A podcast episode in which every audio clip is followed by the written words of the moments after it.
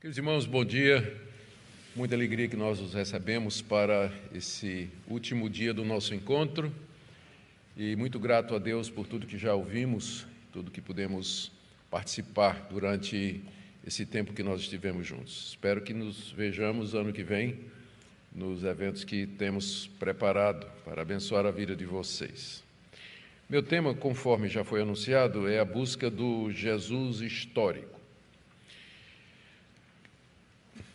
Essa chamada busca pelo Jesus histórico é um dos resultados do impacto do racionalismo decorrente do iluminismo nos estudos bíblicos e teológicos do século XVIII.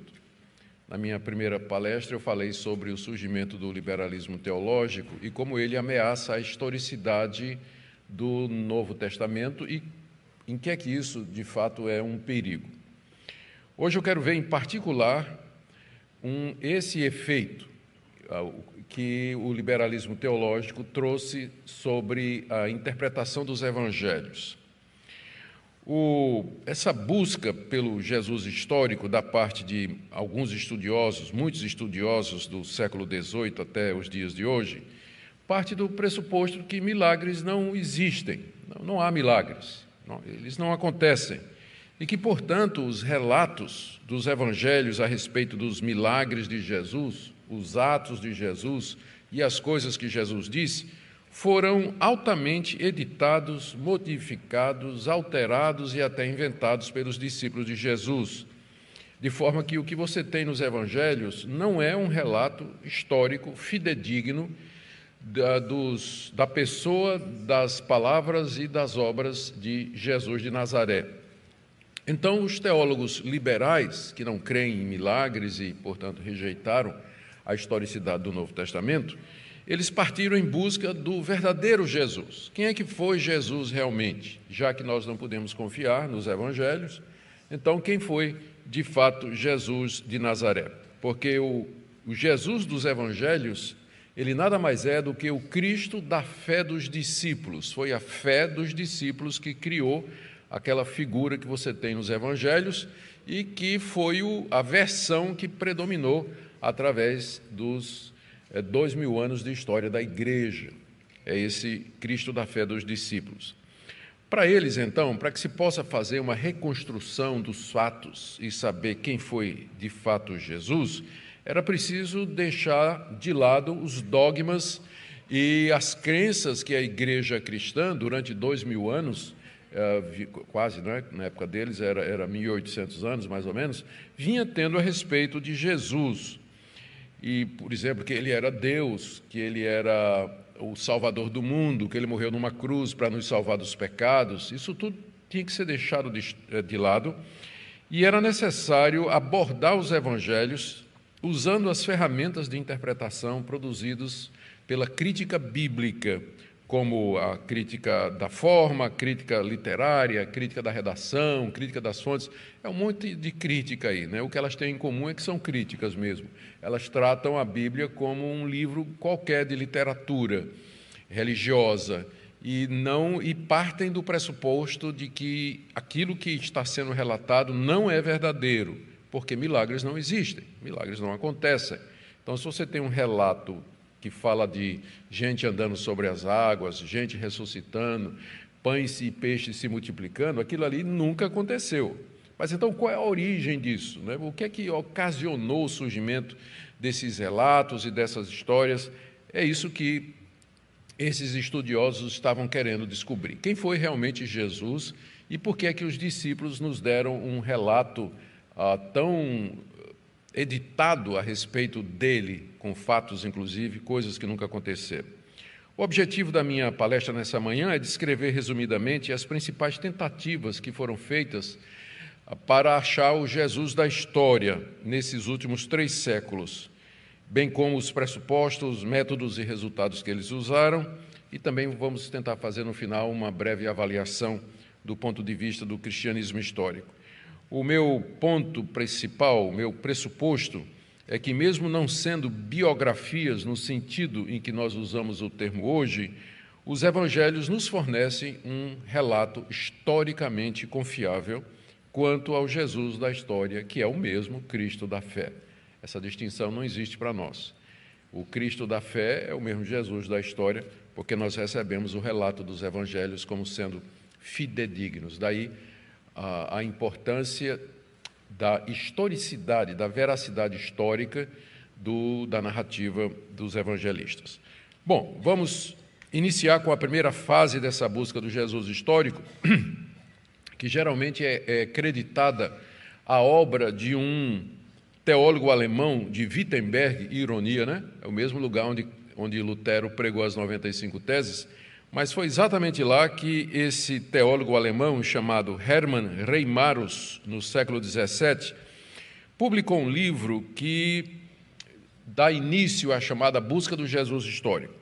Então, nesse livro que causou um furor na época e trouxe muita discussão e muito debate, Reimarus diz que Jesus era um judeu genuíno, que ele achava que ele era um Messias e ele desejava estabelecer um reino terreno aqui nesse mundo, libertar os judeus da opressão política. Jesus de Nazaré pensava que Deus o ajudaria nisso, na sua proposta messiânica e revolucionária. Mas ele desapontou-se quando foi preso e crucificado. Por isso que na cruz ele gritou: Deus meu, Deus meu, por que, que me desamparaste? Porque ele esperava que Deus fosse usá-lo como instrumento de estabelecer um reino político e libertar Israel. Como isso não aconteceu, ele se decepciona na cruz não é? e morre desapontado e com suas expectativas frustradas. Os discípulos dele, a princípio, né, ficaram muito atônitos, né, surpresos com o fracasso de Jesus. O que é que eles fizeram? Eles roubaram o corpo de Jesus, inventaram a história da ressurreição e trocaram a ideia de Jesus de estabelecer um reino messiânico pela ideia de uma segunda vinda. Então, isso que Jesus tinha querido, né, de fazer uma revolução e estabelecer o reino messiânico, eles então disseram não. Na verdade, é, ele virá uma segunda vez e quando então ele vai estabelecer o reino que ele queria. E Reimaros diz que os discípulos fizeram isso com o objetivo de ter um meio de vida, porque eles não queriam voltar a trabalhar. Porque durante os três anos que eles estavam com Jesus, eles comeram da bolsa, né? Não tinha, Jesus não, não tinham eles uma bolsa onde o pessoal botava oferta, inclusive o tesoureiro era Judas, né? Então, cuidado quando você for eleger um tesoureiro na igreja, se for por nome Judas, não ponha, né? não ponha. Então, e os discípulos durante três anos pararam de pescar, né? Mateus parou de trabalhar como publicano e eles andavam ali né, comendo daquilo que botavam na bolsa. Agora que Jesus morreu, a fonte de renda acabou. Então eles disseram: vamos perpetuar a fonte de renda, vamos inventar que ele está vivo, vamos uh, adaptar as ideias dele, inventar essas histórias sobre ele, para que nós continuemos a ter uma fonte de renda. Né? E a história pegou, né? a história pegou e o cristianismo virou a religião, a maior religião do mundo. Então está aí. Eu quero só dizer que eu não acredito nisso, viu? Tá? Isso aí, estou só relatando o que é que esse pessoal está dizendo, para você depois não pensar, ah, eu vi o pastor Augusto dizendo um monte de coisa aí. O pessoal publica de tudo aí. Né? Muito bem, então, os relatos dos milagres, na verdade, eles foram elaborações que os discípulos fizeram tendo como base os milagres do Antigo Testamento. Por exemplo, eles disseram: Ah, Elias multiplicou o azeite da botija, não é? Então vamos dizer que Jesus multiplicou pães também, para dar uma credibilidade. Eliseu fez flutuar um machado sobre a água, então vamos inventar a ideia de que Jesus andou sobre as águas. Então, esses milagres eles foram elaborados pelos discípulos com base nos milagres do Antigo Testamento. Bom, a, a, obra de Reimaros hoje está desacreditada, e mesmo estudiosos críticos a consideram como amadora e superficial, não é? Porque é, como explicaria, bom, se Jesus, se era isso aqui, né, por que Jesus morreu então? E como explicar a ousadia e a coragem dos discípulos? Se tudo isso é mentira dos discípulos, por que, é que eles morreram por isso? Por que, é que eles foram, enfrentaram a cruz, a morte, por conta dessa mentira que eles mesmos tinham criado. Mas, apesar de hoje ser considerada já uma obra ultrapassada, aquilo que Reimaros, as ideias dele, deu o impulso inicial para a busca do Jesus da história. Se o dos evangelhos é, não é verdadeiro, quem era ele? E aí começaram a aparecer o que a gente chama na fase inicial do, da busca, né, do racionalismo, uh, apareceram muitas vidas de Jesus, que eram livros que tinham como enredo a reconstrução novelística do que realmente teria acontecido com Jesus. Algumas dessas vidas de Jesus, produzidas aí no século XVIII, eles tentavam explicar os milagres ah, apelando para causas naturais. Eles não chegaram, não, não foram tão longe como Reimaros, dizendo que era tudo invenção dos discípulos. Eles disseram, não, alguma coisa aconteceu, mas, era, ah, mas existe uma causa natural. Por exemplo, Jesus caminhando sobre as águas, é que havia um banco de coral, né? era o caminho das pedras. Jesus foi caminhando para os discípulos, mas nas pedras. E aí eles pensaram que Jesus estava caminhando em cima, em cima da água. Então, eles tentaram explicar os milagres eh, em termos de causa e efeito naturais. Aconteceu alguma coisa, só que os discípulos, eles interpretaram sobrenaturalmente aquelas coisas que tinham acontecido. Uh, os discípulos não entendiam e criaram mitos e lendas a respeito disso. Nesse período, Jesus passou, uh, continuou a ser visto como um reformador social, um visionário que pretendia construir uma sociedade melhor e assim por diante.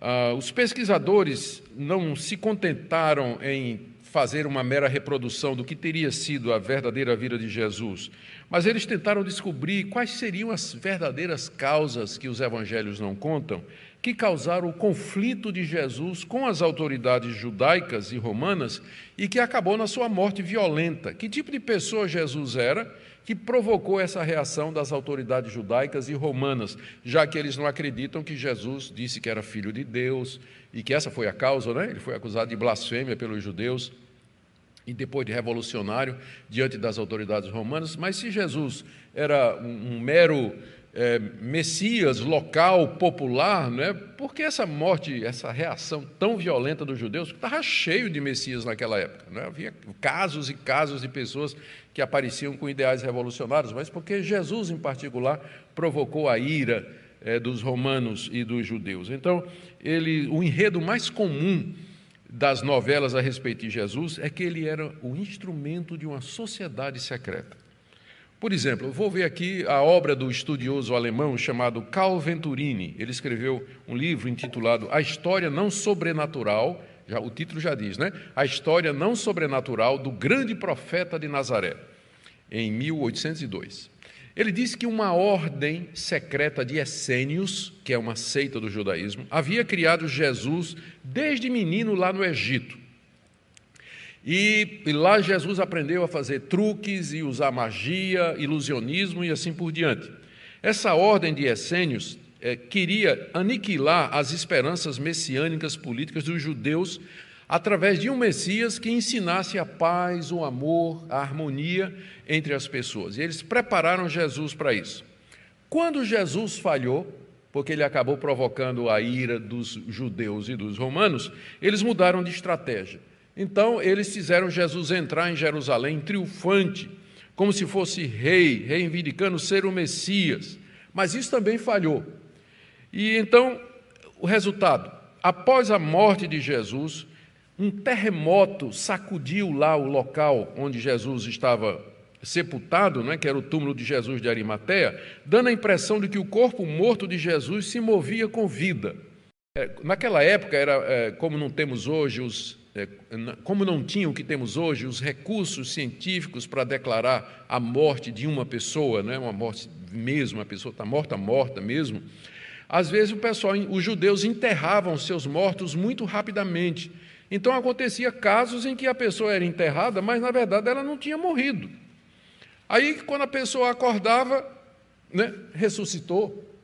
Na verdade, nunca tinha morrido. Então, eles diziam que os casos em que Jesus ressuscitou mortos eram casos de enterro prematuro. E que a própria ressurreição de Jesus, outros diziam isso, era um caso desse, que Jesus não tinha realmente morrido na cruz. Ficou muito baleado, né? muito baqueado, muito, muito ferido.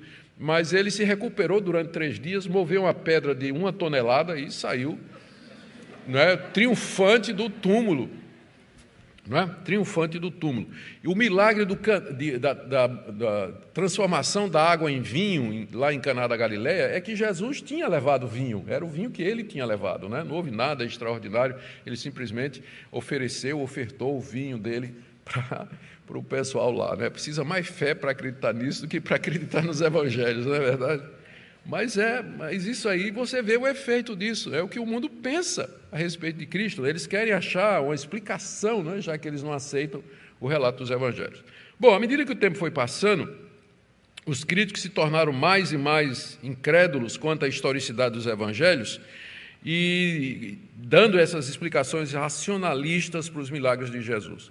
Para eles, basicamente, os milagres então eram consistiu no fato de que testemunhas oculares reportaram eventos que eles não compreendiam e nem sabiam qual eram as causas geradoras. Havia causas naturais, havia ilusionismo, Jesus usava remédio, havia essa questão de morte e enterro prematuro, e então eles né, tinham que achar uma explicação para tudo isso. Por exemplo, curas. Às vezes Jesus atuava no sistema nervoso das pessoas.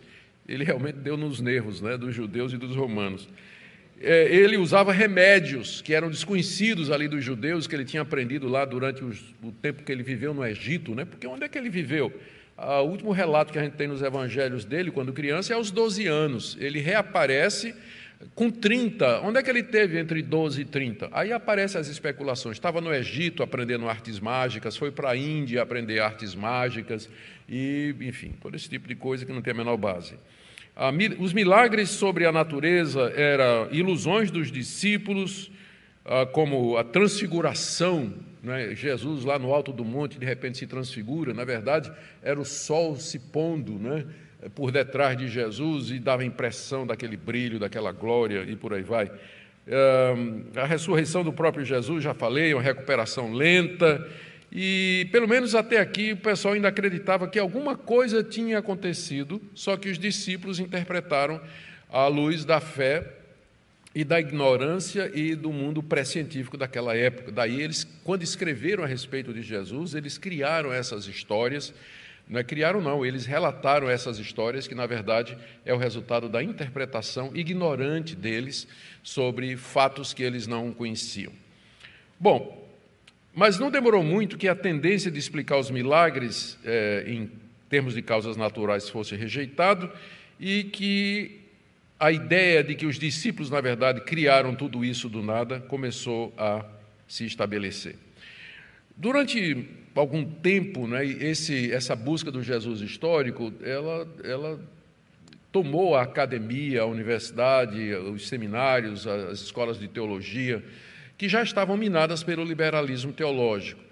E era a febre da época, né? surgia livro após livro tentando explicar quem era Jesus, por que o conflito dele com os judeus, o surgimento do cristianismo, por que, que os discípulos morreram ah, pelo aquilo que eles acreditavam. Tudo isso porque eles rejeitaram o relato simples dos evangelhos sobre Jesus. Eles não, não acreditavam nos quatro evangelhos, aquilo ali não é histórico.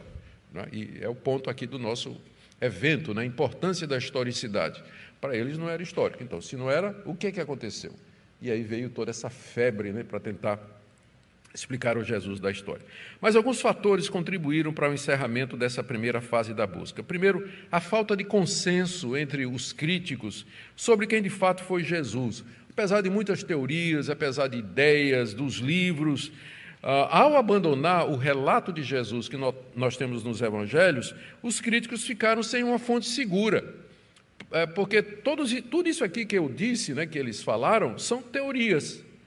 O, a única coisa que você tem daquela época são os quatro relatos do Evangelho, dos Evangelhos, os três sinóticos e João. Fora isso, você não tem nada.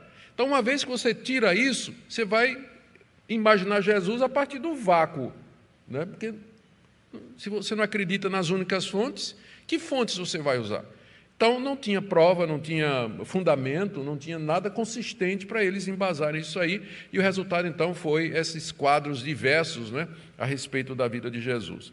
Segundo, ficou claro que o, eles não eram nem neutros e muito menos científicos, porque Jesus era apresentado de acordo com as convicções de cada um às vezes como reformador social, às vezes como um pregador de ética, às vezes como um profeta judeu.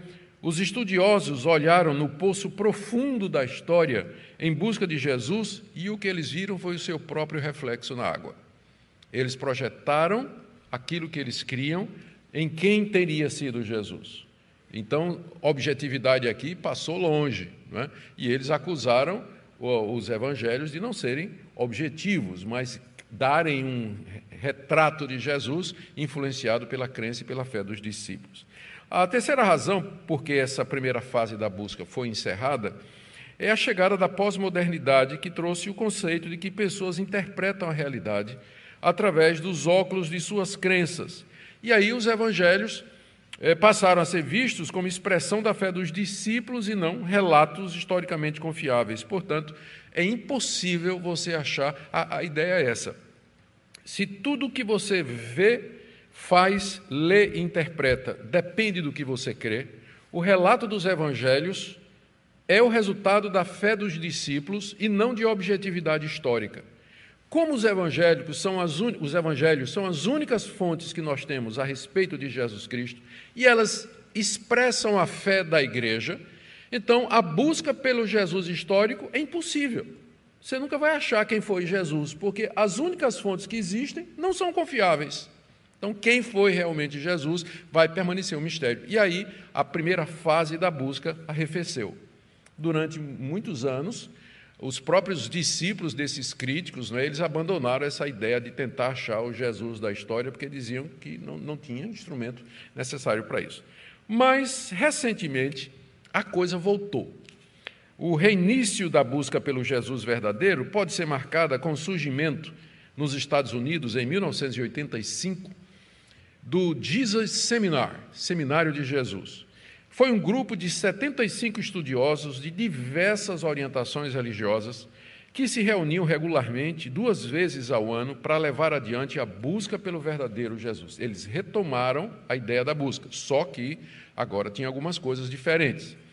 Primeiro, eles rejeitaram o Jesus histórico reconstruído pelos liberais, porque eles diziam que não deram a devida atenção ao fato de que Jesus era um judeu, ao contexto socioeconômico político da Galileia onde Jesus atuou. Eles deveriam ter dado mais atenção a essa, essa questão sociopolítica econômica da Galiléia, que era um caldeirão fervendo, não é? era, era uma tensão constante. Jesus ministrou ali, então ele deveria ser entendido à luz desse contexto e não como os críticos da primeira fase haviam tentado redefini-lo. Ah, a maioria dos pesquisadores dessa nova fase da busca pelo Jesus da história, ligados ao Jesus Seminar, procura reconstruir ou enraizar sua reconstrução de Jesus firmemente no ambiente social da Galiléia e Palestina na época de Jesus. Isso aqui coincide com o impacto do marxismo e das ideias sociais no estudo da teologia. Então, se vai ter uma nova busca por Jesus, nós temos que entender Jesus à luz das questões sociais, políticas e econômicas da sua época, em vez de pensar que ele era apenas um profeta escatológico que queria instalar um reino e entrou por isso em confronto com os judeus e romanos daquela época. Não, a gente tem que tem que levar em consideração o contexto socioeconômico político da Palestina, perdão, da Galileia, que não foi levado em conta pelos liberais na primeira fase da busca. Mas o que é realmente interessante aqui, diferente da primeira fase, é que, é que o Jesus Seminar, ele acrescentou mais três fontes para a pesquisa a respeito de Jesus. Pelo menos os liberais da primeira fase admitiam que só tinha quatro fontes para a gente reconstruir a vida de Jesus: Mateus, Marcos, Lucas e João. E aí você podia entrar, adicionalmente, no restante do Novo Testamento. Os escritos de Paulo, embora Paulo não tenha vivido com Jesus, mas ele viveu com quem viveu com Jesus, secundariamente você teria as cartas de Paulo, e o livro de Atos, para trazer alguma informação sobre a vida de Jesus. Ou seja, o cânon do Novo Testamento. Mas agora esse pessoal introduziu como fonte de pesquisa o Evangelho de Tomé, e um suposto documento chamado que, que vem da palavra alemã Kelly, que significa fonte, e os manuscritos do Mar Morto, bem secundariamente, mas especialmente o Evangelho de Tomé, que é chamado agora o Quinto Evangelho, é? e esse suposto documento Q. O Jesus Seminar, então, ele reabilita o Evangelho de Tomé, que é uma coleção de ditos e discursos de Jesus atribuída ao irmão de Jesus. Jesus teria tido um irmão, já que não tem isso de nascimento virginal, né? É, Jesus teria tido um irmão verdadeiro, chamado Judas Tomé, é, e esse evangelho de Tomé teria sido escrito por esse irmão de Jesus. E, na verdade, é uma coleção de ditos e discursos de Jesus. Não tem nada sobre os milagres ou sobre os atos de Jesus, mas somente os ditos de Jesus, o Evangelho de Tomé. Ele foi encontrado, esse Evangelho de Tomé, a gente sabia da existência dele porque ele é citado pelos pais da igreja. Mas ninguém tinha uma cópia dele. Mas essa cópia foi descoberta em 1945 num jarro de, num, num, num jarro de barro no Egito, na cidade de Nag Hammadi junto com a coleção de escritos gnósticos. Esse Evangelho de Tomé, na verdade, é um documento gnóstico. Os ditos de Jesus ali é um Jesus que adere ao gnosticismo, que é a ideia de que existe um conhecimento secreto revelado somente aos iniciados, pelos quais você pode chegar diante de Deus. O gnosticismo foi a primeira grande heresia dentro do cristianismo que levou a igreja, os pais da igreja, a um confronto muito sério nos dois primeiros séculos, acho que entrando até pelo terceiro. Finalmente, os apologetas cristãos é, prevaleceram, senão hoje nós todos seríamos gnósticos, todos. Mas é pela, pela, pela obra desses apologetas, pais da igreja, então o gnosticismo foi, pelo menos teoricamente e oficialmente, considerado como heresia e colocado fora da igreja, embora suas ideias continuem até o dia de hoje. Bom, o Jesus Seminar reabilita o evangelho de Tomé. Eles estão dizendo que, uma vez que eles não acreditam em inspiração, eles acham que o Evangelho de Tomé é uma fonte tão válida quanto os quatro evangelhos, está no mesmo nível. Inclusive, eles publicaram um, os cinco evangelhos, um livro, uma obra intitulada Os Cinco Evangelhos, onde Tomé aparece depois de João. Né? Seria o Novo Testamento dele, seria esse aí. Ele trata o Evangelho de Tomé em pé de igualdade e, da mesma forma, esse suposto documento que. Né? O que é isso? Bom, esse documento que é supostamente é uma coleção de ditos de Jesus, que é a, o documento escrito mais antigo. Ele antecede o Evangelho de Marcos, ele antecede uh, as cartas de Paulo. Foi a primeira tentativa de se colocar por escrito alguns dos ditos de Jesus, algumas declarações de Jesus, provérbios, parábolas, uh, ditos dominicais, ou seja, ele se apresentando como Domines, Senhor, enfim, né? é uma coleção de palavras que Jesus teria feito. Nós não, isso aqui é uma suposição, não existe nenhuma prova de que o documento Q de fato existiu. Mas o Jesus Seminar diz, não, ele existiu, inclusive eles dizem, nós somos capazes de reconstruir, e ele serviu de base junto com Tomé, eles dizem que o Evangelho de Tomé é mais antigo do que Marcos. Então, o Evangelho de Tomé e Marcos serviram, e, e, e que serviram de base para Marcos escrever o seu Evangelho, e aí Mateus e Lucas vieram depois e fizeram a festa a partir desses três, desses três documentos, né?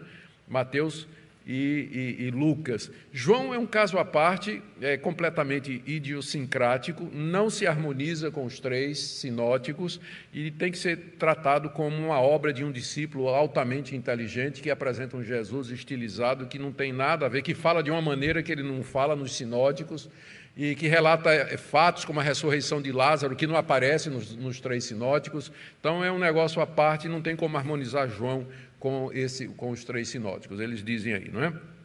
Bom, o Jesus Seminar é, coloca o Evangelho de Tomé de Quê, como eu disse, como fontes mais importantes, e então, quando fazem a comparação, o que teria Jesus realmente dito, de acordo com o que e o Evangelho de Tomé, eles chegam à conclusão que em Marcos só tem um dito de Jesus que é verdadeiro, que Jesus disse mesmo, que é dai a César o que é de César e a Deus o que é de Deus. É a única coisa que Jesus realmente disse de verdade no Evangelho de Marcos. O resto é invenção dos discípulos. Certo? Tá ótimo, que beleza.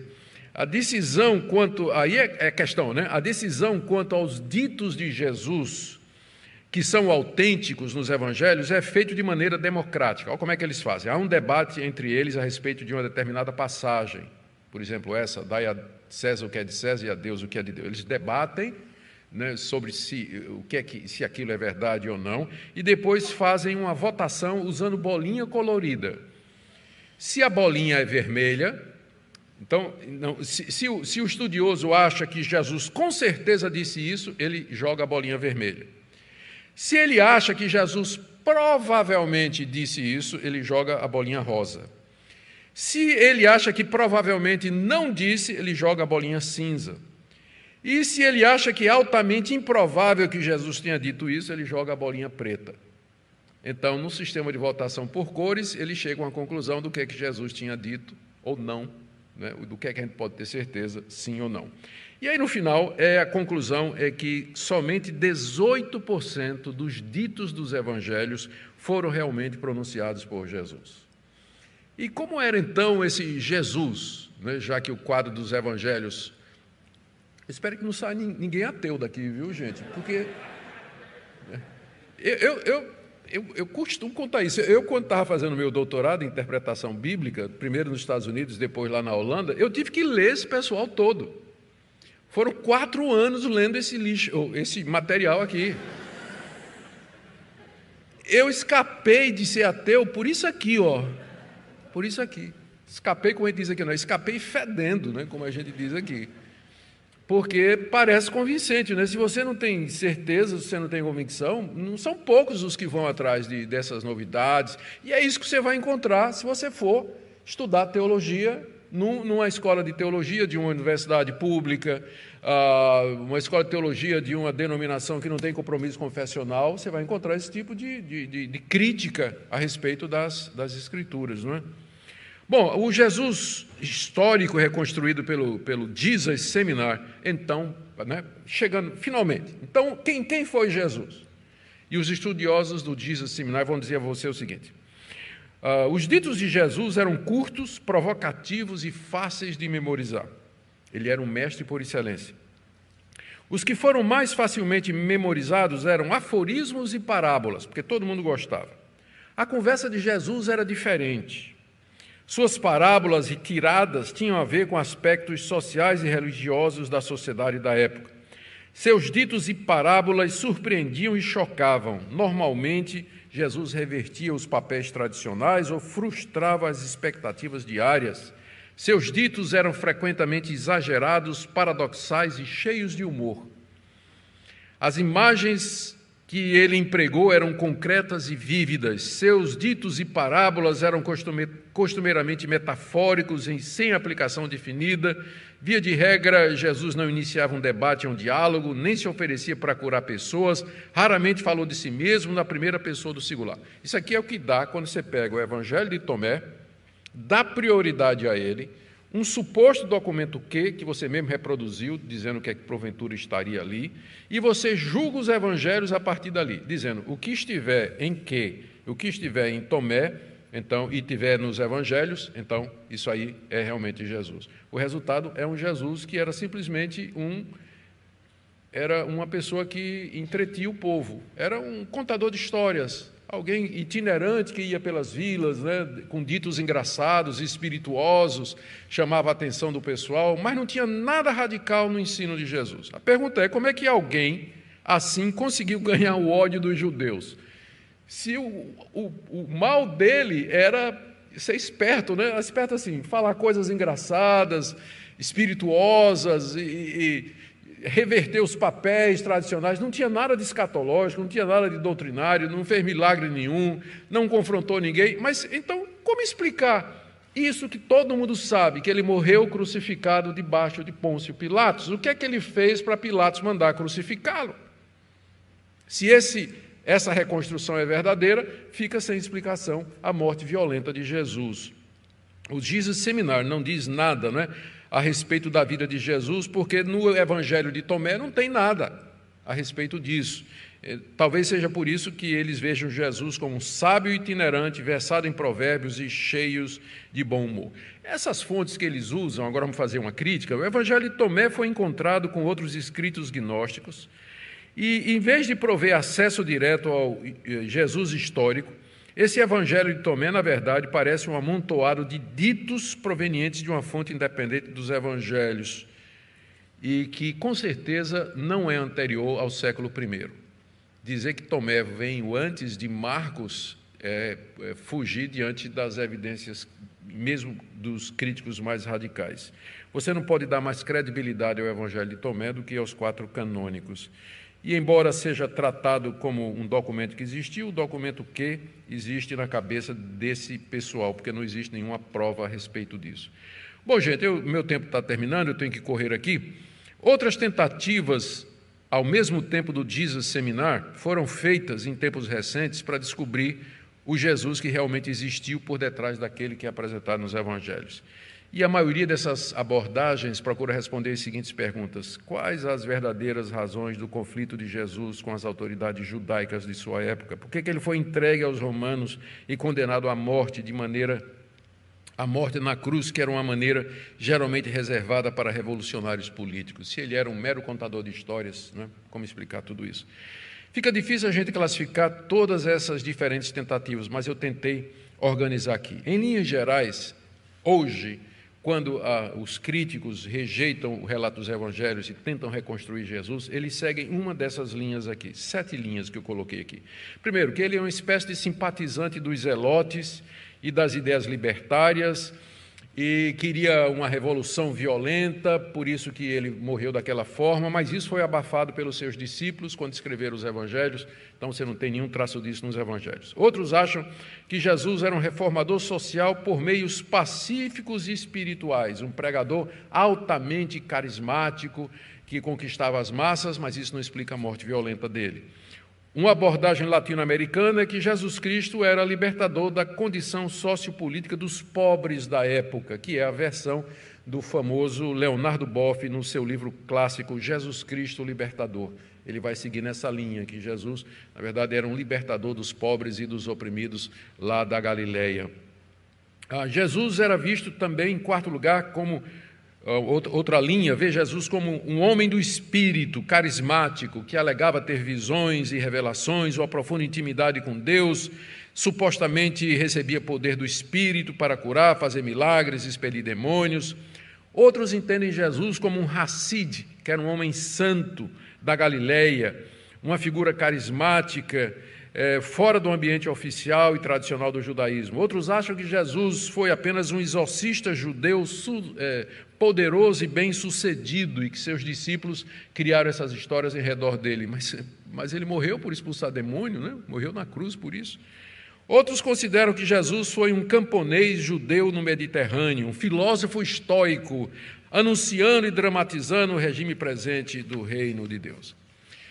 Quando você vê todas essas tentativas aí, você para para pensar e você percebe o seguinte: não, não há a menor unanimidade entre esse pessoal. Uma vez que você tira os evangelhos, você está livre aí para dizer o que você quiser a respeito de Jesus, desde um exorcista até um filósofo estoico ambulante, com ditos espirituais e um bom senso de humor. Os fatos históricos permanecem sem explicação. Jesus morreu crucificado sob Pôncio Pilatos. Morte de cruz era morte reservada para gente perigosa. Era o pior tipo de morte que era destinada para quem representava uma ameaça para o Império Romano. Então, qual dessas explicações aí vai trazer coerentemente, ou vai trazer uma explicação coerente para isso aí? outro fato, o surgimento do cristianismo com pessoas que saíram pelo mundo inteiro falando que Cristo estava vivo, que viram Jesus, os seus doze apóstolos, que estiveram com ele e que morreram por conta disso.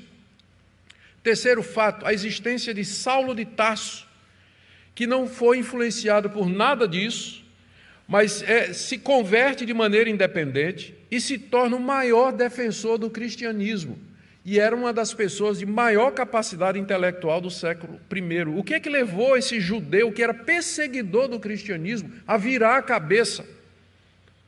Esses são os fatos. O surgimento de quatro evangelhos, fontes independentes, que dizem a mesma coisa, embora tenham as suas características peculiares. De onde surge isso? É isso que os críticos têm que explicar. E eles não explicam.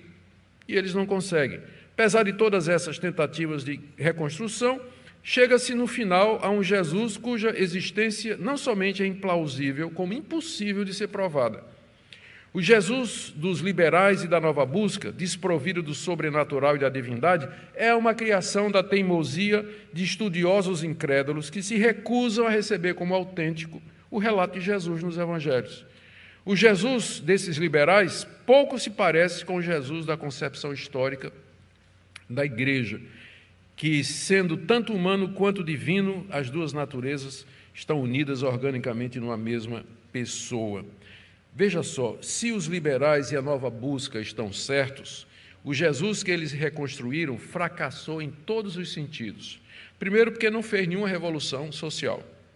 Segundo, porque acabou fundando uma nova religião, cristianismo, coisa que ele nunca quis. Terceiro, acabou virando Deus, foi endeusado pelos seus discípulos quando ele nunca quis nem nunca disse que era. Uh, quarto, o seu ensino social e ético de um reino de Deus meramente humano acabou sendo sobrepujado pelo ensino de um reino sobrenatural, escatologicamente presente e que ainda haverá de vir. E ele nunca ensinou isso. E o que é pior, a verdadeira identidade dele se perdeu ao longo dos primeiros séculos e só foi redescoberta agora pelo Jesus Seminar. Basta uma lida, ainda que superficial, no Novo Testamento para que percebamos que os discípulos de Jesus tinham uma atitude religiosa com relação a Ele. De onde vem isso? Eles tinham uma atitude religiosa com relação a Jesus. Para eles, Jesus não era simplesmente um exemplo de fé, era o objeto da fé deles. A religião deles não era somente ter fé em Deus, como o próprio Jesus tinha, era ter fé em Jesus como sendo o Filho de Deus, como sendo o próprio Deus, o Salvador do mundo. A fé dos discípulos de Cristo como Salvador e Filho de Deus está por demais enraizada no registro dos evangelhos, de forma que você não que não pode ser removido. Se você remove um, você mata o outro. A atitude religiosa que os discípulos tinham com relação a Jesus. Quando eu digo religiosa, é que eles criam que Jesus era o filho de Deus estavam dispostos a morrer por isso. De onde surge isso? De onde surge isso? Concluindo, o retrato histórico que nós temos de Jesus nos evangelhos explica muito mais satisfatoriamente a atitude dos primeiros cristãos para com Jesus, a disposição deles em morrer pelo evangelho, o surgimento da doutrina cristã da justificação pela morte de Cristo, pela fé na morte de Cristo e a esperança da vida eterna mediante a sua ressurreição literal. Tendo estudado tudo isso durante quase 30 anos, eu digo a vocês que eu continuo convencido de que ah, os evangelhos ainda são a melhor explicação para o fenômeno do cristianismo e o seu surgimento no primeiro século em torno da figura de Jesus de Nazaré. Que Deus nos abençoe, irmãos, e que Ele permita que a gente continue firme na crença na historicidade do Novo Testamento, particularmente dos Evangelhos. Amém? Vamos orar? Ó oh Deus, te damos graças porque enviaste o teu Filho te damos graças porque os discípulos nos deram um relato fidedigno do que ele fez e ensinou. Te damos graças que nós podemos crer no Senhor Jesus e, confiados nele, ter o perdão de pecados e a vida eterna. Ajuda a tua igreja, assediada, invadida por falsos profetas, desprovidos de fé e de piedade e que tossem o evangelho para sua própria condenação. Livra-nos, ó Deus, desses falsos mestres e levanta homens e mulheres fiéis a ti, que sejam capazes de defender a fé e pregar o verdadeiro evangelho nesse mundo. Em nome de Jesus. Amém.